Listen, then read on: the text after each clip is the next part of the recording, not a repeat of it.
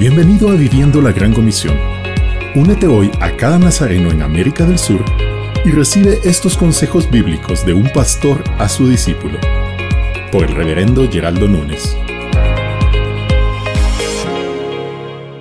Em alguns momentos da história do Novo Testamento encontramos maestros falsos, tratando de distorsionar a enseñança e predicação da palavra de Deus. Pablo dispuesto a servir al cuerpo de Cristo, le disse a su discípulo que necessitava presentar-se delante de Deus como um homem de valor comprovado, que simplesmente não deveria avergonçar-se do Evangelho e que sabia como manejar bem a palavra de la verdade.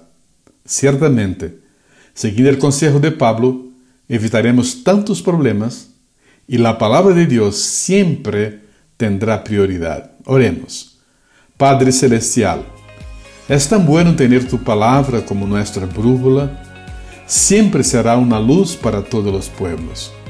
Oramos para que el Señor ministre a cada corazón, para que nunca deje de dar lugar debido a lo que Dios determina para nuestras vidas y nuestros ministerios.